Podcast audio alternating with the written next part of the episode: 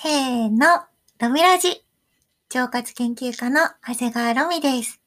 明日の元気を作る10分間。本日もよろしくお願いします。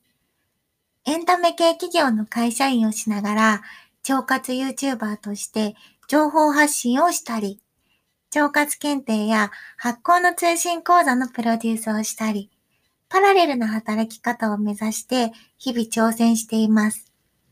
私の人生の目標は、お腹から元気で、ポジティブな人を増やし、自由に自分らしく生きる人を応援することです。このラジオは、腸もみをしながら聞くことを推奨しています。腸もみのやり方については、長谷川ロミの YouTube や、このラジオの概要欄を見てみてください。それでは、腸もみタイム、スタートです。はい、始まりました。今日の腸内細菌の気遣いはこちら。旬の生牡蠣で腸内細菌を気遣う。いやー、牡蠣の季節になってきましたね。美味しい季節だよ。牡蠣は秋冬が旬で、11月ぐらいから2月ぐらいのこの冬の時期にすごく栄養たっぷりになるって言われていて、海のミルクとか、あと海の完全食品って言われることもありますよね。ちょうどね、私食べてきたんですよ。そうそう、めちゃくちゃ美味しかった。やっぱり旬の牡蠣は違うよ。牡蠣には細胞の新陳代謝を促進して、皮膚とか髪に潤いを与えてくれるって言われている亜鉛がめちゃくちゃ豊富なんですよ。だから、冬の乾燥肌から私たちを守ってくれます。そして、薬膳のお話で言うと、牡蠣には甘味っていう作用があるんですよ。この甘味は、まあ、簡単に言うと、塩辛いものっていう意味なんだけど、しこりとか塊を柔らかくすると言われています。特に血が不足しがちで、うーん、結虚って言われるような体質の方がなりがちな便秘は、便がね、やっぱ硬くなりがちなので、そういう方の便秘にも牡蠣はいいんだって。あとね、もう一つ重要なのが、牡蠣はやっぱり鉄分が豊富なんですよね。ヘム鉄をすごく多く含むため、貧血予防にも効果的です。あとね、鉄は体温を維持してくれる保温効果もあるので、冷え性の方も温めてくれる。腸も温めてくれるんですよ。そう。こういう理由から、牡蠣は立派な腸活食材だと呼べそうです。若干無理やりだけど。そう、私、牡蠣大好きで、そう、冬になるとね、絶対食べに行くんだけど、今日はですね、いろんな種類の牡蠣が食べ比べできるお店に行ってきました。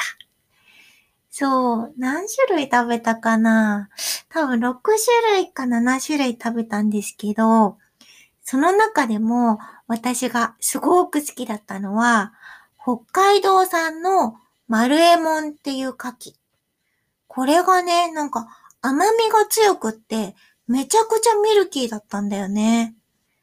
なんか、繁殖されているアッケシコっていう湖があるらしいんだけど、その湖には、まあ、山からさ、いろんな栄養分を含んだ真水が流れてきて、そして大西洋からの海水も混じり合ってくるから、いい感じで水分が混じって、癖がなくて、美味しい牡蠣が育つんだって。そう、本当にこれ美味しかった。なんか甘みが強い気がしましたね。あとね、もう一個。えっと、これなんだっけな、名前。えっとね、兵庫県のアイオイガキこれもめちゃくちゃプリプリで美味しかった。この牡蠣は、なんか焼いても縮まないっていうのがコンセプトらしくて、そう、プリプリすぎて焼いても縮まないんだって。こういう焼いても縮まない牡蠣ってめちゃくちゃ珍しいらしい。このお店すごい気に入っちゃったんだけど、なんかいろんなソースで食べられるんですよ。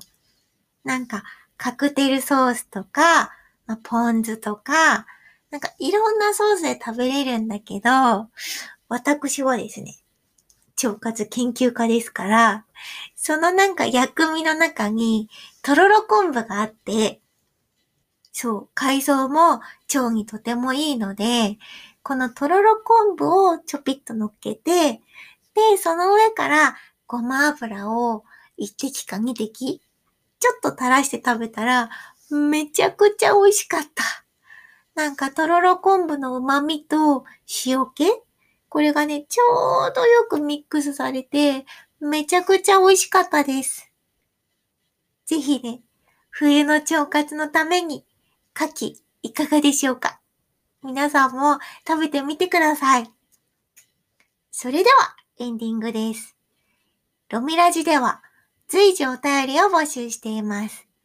番組へのご意見、ご感想はもちろん、最近こういう腸活始めました？っていうような腸活の経験談や、私、長谷川ロミへの相談、質問などなど、何でもお送りください。お便りの宛先は、メールアドレス、アルファベット小文字で、長谷川ロミ63アットマーク gmail.com です。あと、スタンド FM で聞いてくださっている方は、メールじゃなくて、レターでも大丈夫です。お便りお待ちしています。それでは、明日もいい運気が出て、いいことありますように。腸活研究家、長谷川ロミでした。またねー。